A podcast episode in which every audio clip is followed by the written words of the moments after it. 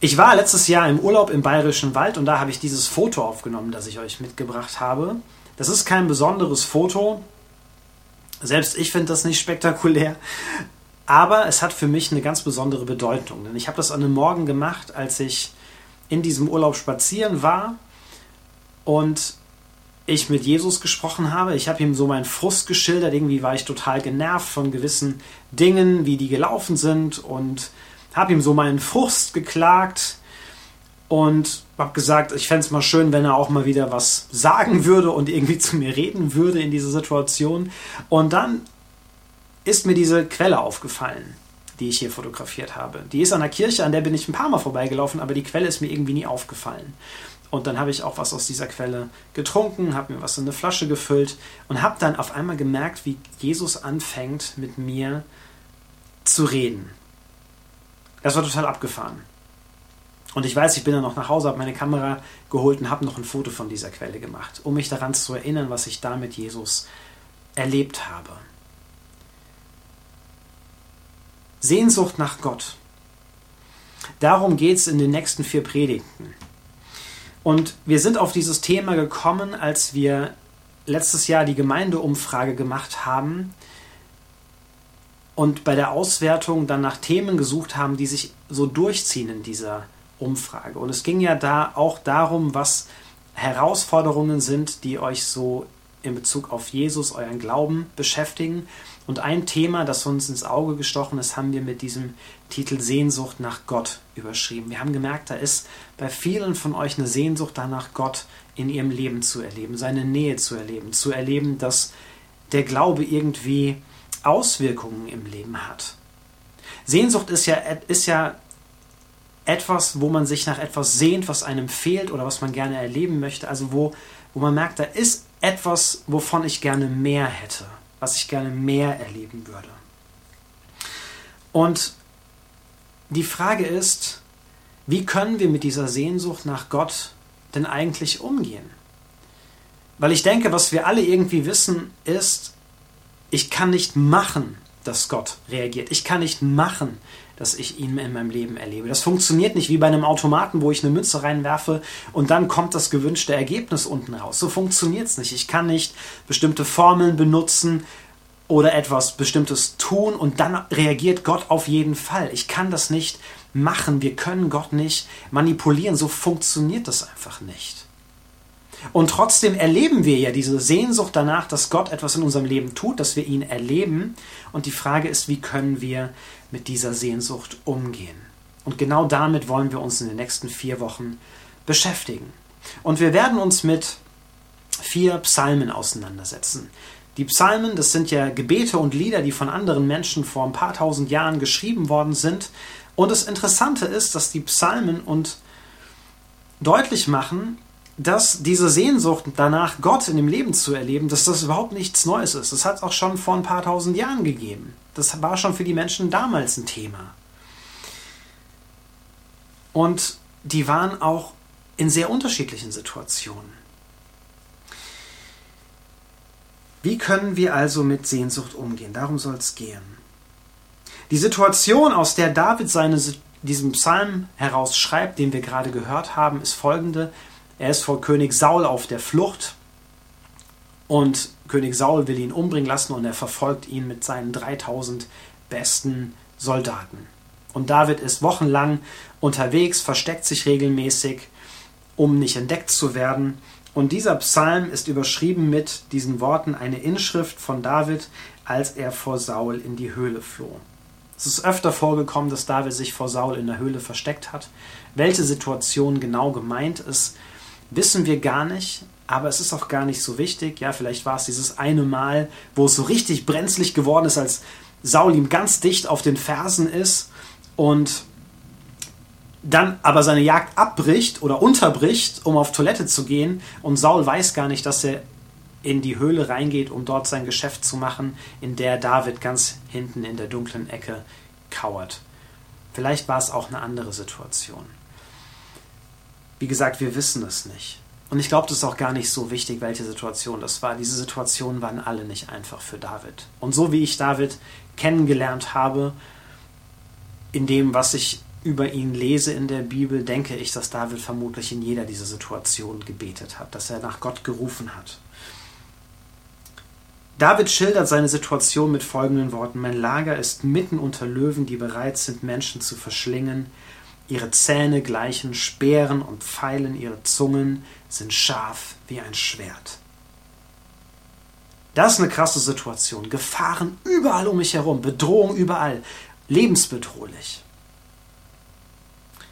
Weiß nicht, ob das deine Situation ist. Ja, ich vermute, dass der König uns verfolgt und uns tot sehen will. Das ist eine Situation, die kennen wir alle eher nicht.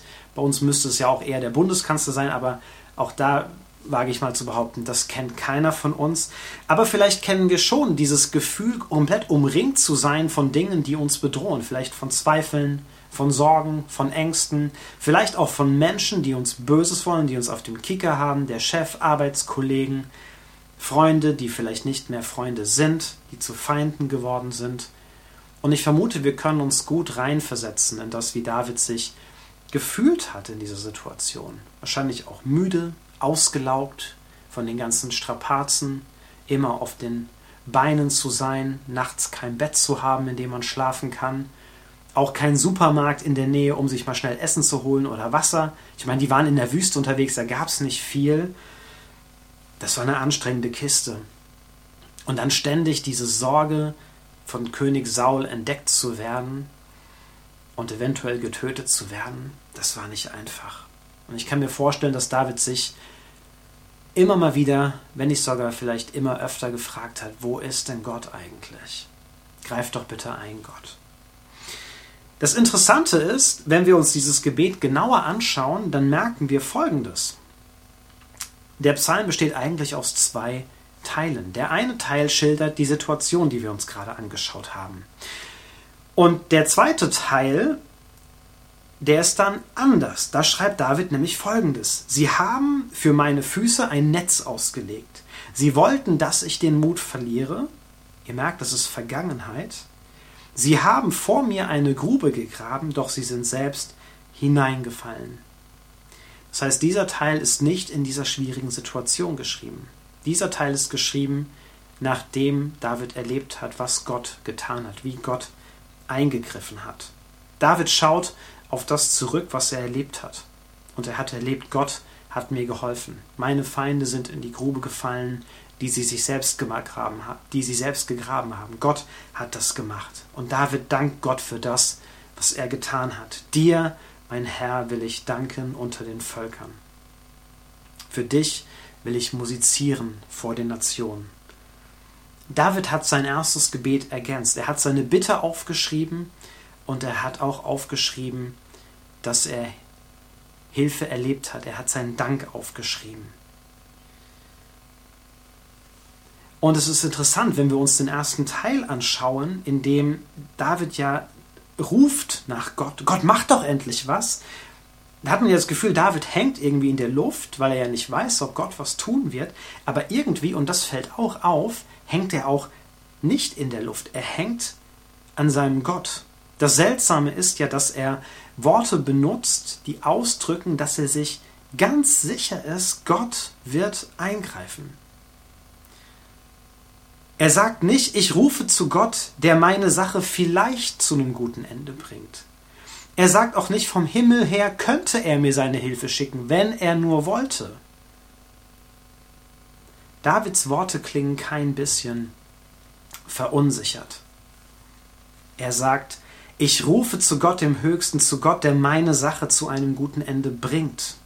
Vom Himmel her wird er mir seine Hilfe schicken, auch wenn mein Verfolger mich schmäht. Ja, Gott sendet mir seine Güte und Treue. David sehnt sich nach Gott in diesem Gebet, nach seinem Eingreifen und gleichzeitig vertraut er ihm. Er weiß, Gott wird eingreifen. Woher kommt das? Ich denke, es hat was mit seinen Erfahrungen zu tun. Und das wird in diesem Psalm deutlich. David bittet Gott um sein Eingreifen Gott antwortet, Gott greift ein und dann dankt David Gott dafür, dass er eingegriffen hat. Und er schreibt diese Erfahrungen auf. Und das ist ja nicht das erste Mal, dass David das erlebt hat. Er hat schon öfter erlebt, dass Gott reagiert hat, dass Gott eingegriffen hat, dass Gott da war. Und es ist auch nicht das letzte Mal, dass David das erlebt hat.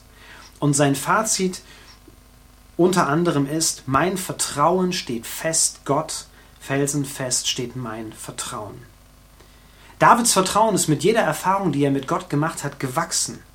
Und seine Erfahrung lässt ihn auch jetzt sicher sein, in dieser Situation, wo er sich nach Gott sehnt, dass Gott da ist und dass er ihn hört. Auch wenn er nicht genau weiß, wann das denn jetzt genau passieren wird. Und jetzt kommen wir zu dieser Frage, was das mit uns heute zu tun hat. Was hat das mit unserer Sehnsucht nach Gott zu tun? Was können wir von David lernen? Der erste Punkt ist, Dank bringt uns Gott näher. Dank bringt uns Gott näher. Dank für erhörte Bitten bringt uns Gott näher. Danken ist keine Sache, die uns natürlich von der Hand geht. Ja, kurze Stichprobe.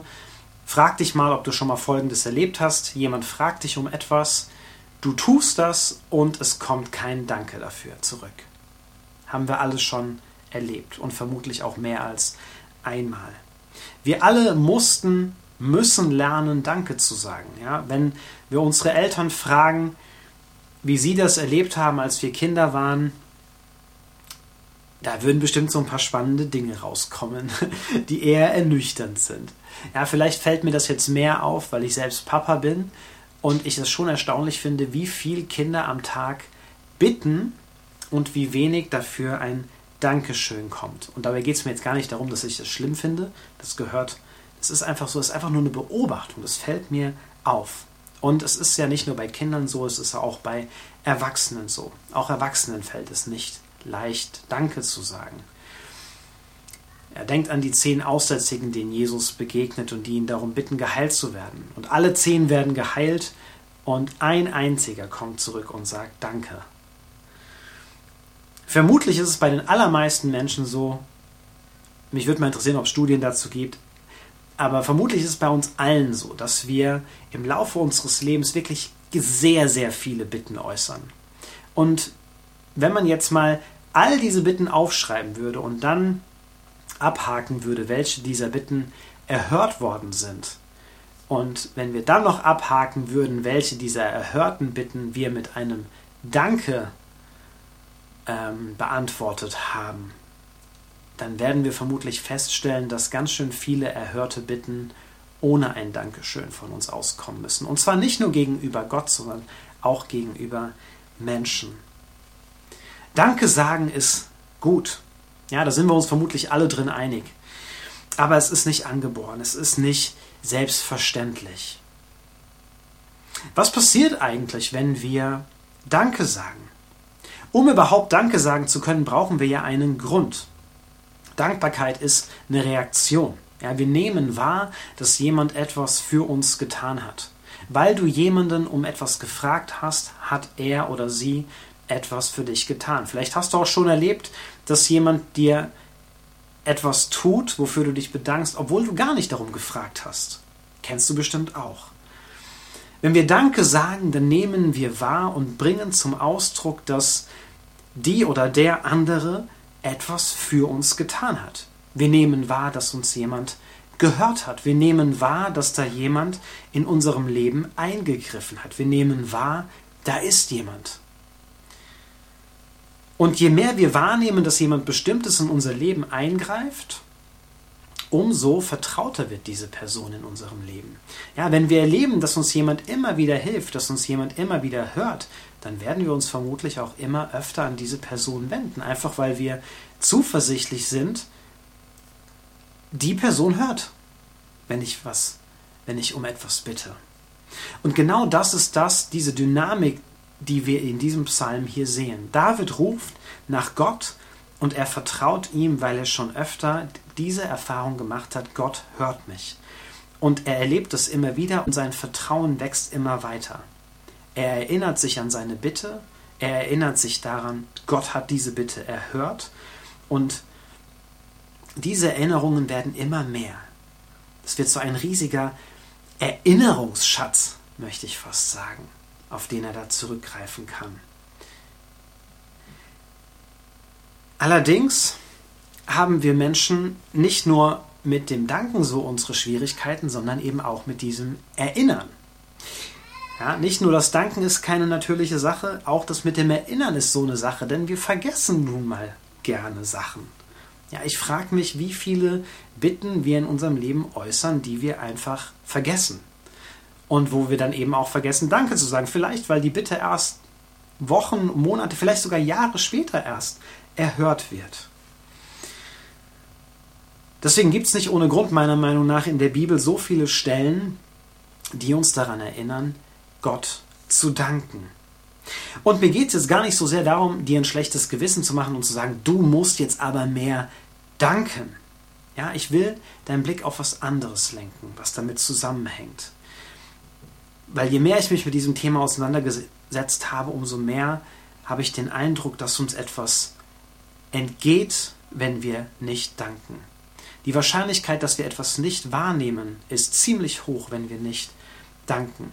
Wir nehmen nicht wahr, wir sehen nicht, was Gott in unserem Leben schon alles getan hat. Wir sehen nicht, wie er in unser Leben eingreift, wenn wir nicht danken. Und zwar gar nicht in böser Absicht, sondern weil es einfach untergeht. Wir erleben so viel. Es geht unter in all dem. Und dann gerät es in Vergessenheit. Ich weiß nicht, ob ich mich noch an diese Begegnung an der Quelle erinnern würde, wenn ich nicht dieses Foto hätte. David schreibt seine Bitte und seinen Dank auf. Und damit schreibt er es sozusagen in seine Erinnerung. Ich weiß, wir haben in der Jugend früher mal ein Experiment gemacht, weil wir auch irgendwie den Eindruck hatten, Gott hört irgendwie keine Gebete oder so. Und dann haben wir angefangen, ein Tagebuch zu führen. Wir haben alle Bitten, die wir geäußert haben, jeden Abend aufgeschrieben und dann haben wir in der nächsten Woche überprüft, was denn jetzt alles erfüllt worden ist. Und dann haben wir angefangen abzuhaken. Und es wurde immer mehr. Und wir haben immer mehr gestaunt, wie viel Gott eigentlich hört. Wie viel er uns hilft. Vielleicht hängt so manches mit unserer Sehnsucht nach Gott damit zusammen, dass wir übersehen oder gar nicht wahrnehmen, was Gott alles schon getan hat. Dass wir vergessen. Eine Sache, die wir von David lernen können, ist folgende. Wir finden Gott in unserem Leben, indem wir auf das zurückblicken, was er in unserem Leben getan hat. Ja, und da kann so ein Gebetstagebuch vielleicht helfen. Da kannst du immer wieder reinschauen. David konnte seinen Psalm auch öfter lesen. So konnte er sich daran erinnern. Vielleicht machst du ein Foto, so wie ich, um dich zu erinnern an bestimmte Momente. Ich bin davon überzeugt, wenn du dich heute hinsetzen würdest und versuchen, anfangen würdest zu versuchen, dich zu erinnern an Sachen, die du erlebt hast, dann werden dir Dinge einfallen. Und du wirst überrascht sein, wie viel Gott schon in deinem Leben aktiv gewesen ist. Bei sowas kann übrigens auch eine Kleingruppe helfen. Ich habe von einem Freund den ich letztes Jahr kennengelernt habe, gehört, die machen einen Hauskreis in Mühltal und die machen einmal im Jahr folgende Sache, dass sie sich hinsetzen und dann erzählt einer für den anderen, was der andere mit Gott erlebt hat. Also ich würde für meinen, meinem Sitznachbar erzählen, guck mal, damals hast du für das und das gebetet und das und das ist passiert. Und ich erzähle dem anderen, guck mal, das ist alles passiert in deinem Leben. Und es ist für die Menschen, hat er gesagt, total erstaunlich, wenn ihnen jemand anders erzählt, was sie alles mit Gott erlebt haben, weil sie das gar nicht mehr so in Erinnerung haben. Wir finden Gott in unserem Leben, indem wir auf das zurückblicken, was er getan hat. Danken bringt uns Gott näher. Und natürlich freut sich Gott darüber, gar keine Frage, so wie sich jeder Mensch darüber freut, wenn sich jemand bei ihm bedankt. Das tut jeder Beziehung gut, weil Dank sichtbar macht, was da an Gutem passiert. Und ich bin mir sicher, wir werden sehr überrascht sein, wie viel wir Gott verdanken, wenn wir zurückschauen, wie viel er in unserem Leben bereits gemacht hat. Danken bringt uns Gott näher. Das war der erste Punkt. Der zweite Punkt ist, unser Dank bringt andere Gott näher. Unser Dank bringt andere Gott näher. Dieser Punkt geht nicht direkt aus dem Psalm hervor und trotzdem hat er ganz viel damit zu tun. Denn David behält seine Erfahrungen ja nicht, mit, nicht für sich. Er bringt seinen Dank lautstark zum Ausdruck. Er sagt, ich will singen, musizieren, wach auf, herrlicher Glanz, wach auf, du Harfe und Leier, ich will das Morgenrot wecken, dir will ich danken, Herr, unter den Völkern für dich will ich musizieren vor den Nationen. David macht seinen Dank öffentlich, er behält es nicht für sich. Vor den Völkern, vor den Nationen. Er bezeugt vor allen anderen, Gott ist real, Gott hat eingegriffen, Gott hat was getan in meinem Leben. Er tritt als Zeuge dafür auf, wie gut Gott ist. Und ich weiß nicht, ob ihr Lieder kennt, in denen Menschen genau das tun. Es gibt so viele Lieder, die wir singen, die von Menschen geschrieben wurden als öffentlicher Dank für das, was sie mit Gott erlebt haben. Dietrich Bonhoeffer hat so Lieder geschrieben. Newton hat Amazing Grace geschrieben, ist auch aus so einer Situation heraus entstanden. Lieder, die anderen bezeugen, Gott war in meinem Leben aktiv, Gott ist real und aktiv. Und sie haben das öffentlich gemacht. Wir sind in unserer Sehnsucht nach Gott auch aufeinander angewiesen, dass wir einander erzählen, was wir erleben, dass wir das öffentlich machen, weil unser Dank Kraft hat, andere Menschen näher zu Gott zu bringen. Gott schenkt uns Erfahrungen mit ihm, er schenkt dir Erfahrungen mit ihm. Und wenn wir anderen davon erzählen, dann hat das die Kraft, anderen Menschen Mut zu machen, so wie uns dieser Psalm von David heute immer noch Mut machen kann, dass Gott wirklich da ist. Wie können wir mit unserer Sehnsucht nach Gott umgehen? Wie können wir dieser Sehnsucht begegnen? Indem wir uns auf die Suche nach Gott in unserem Leben machen. Indem wir zum Beispiel wie David anfangen, das wach zu halten, uns das in Erinnerung zu halten, was wir erlebt haben. Indem wir uns diese Erinnerung immer wieder ganz bewusst vor Augen führen, indem wir sie zum Beispiel aufschreiben indem wir vielleicht ein Gedicht schreiben, in ein Tagebuch, indem wir ein Lied schreiben oder indem wir ein Foto machen. Oder indem wir uns Andenken schaffen. Auch das geht ja. Ein Andenken an etwas, das ich erlebt habe. Die Israeliten haben Gedenksteine aufgestellt an bestimmten Stellen, wo sie etwas mit Gott erlebt haben, um sich daran zu erinnern. Und wir können uns auch daran erinnern, indem wir das nicht nur für uns behalten, sondern indem wir anderen davon erzählen. Denn wenn ich jemand anderem davon erzähle, dann bleibt es auch besser in meiner Erinnerung.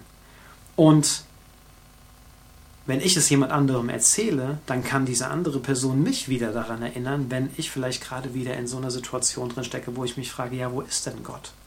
Ja, in unserer Zellgruppe erzählen wir uns ganz viel darüber, was wir mit Gott erleben. Und ich bin davon überzeugt, das bleibt besser in unseren Köpfen hängen, weil wir uns das gegenseitig erzählen. Wir haben nächste Woche einen Zeugnisgottesdienst. Und ich habe einen Vorschlag für dich. Nimm dir in dieser kommenden Woche mal eine Stunde, vielleicht auch nur eine halbe Stunde Zeit, setz dich mal hin und schreib auf, was Gott in deinem Leben schon alles getan hat. Dank ihm. Und dann nächste Woche erzählst du eine dieser Sachen. Bezeugst das. Öffentlich. Machst dein Dank öffentlich. Weil unser Dank, weil dein Dank dich Gott näher bringt und weil unser Dank andere Menschen Gott näher bringt. Amen.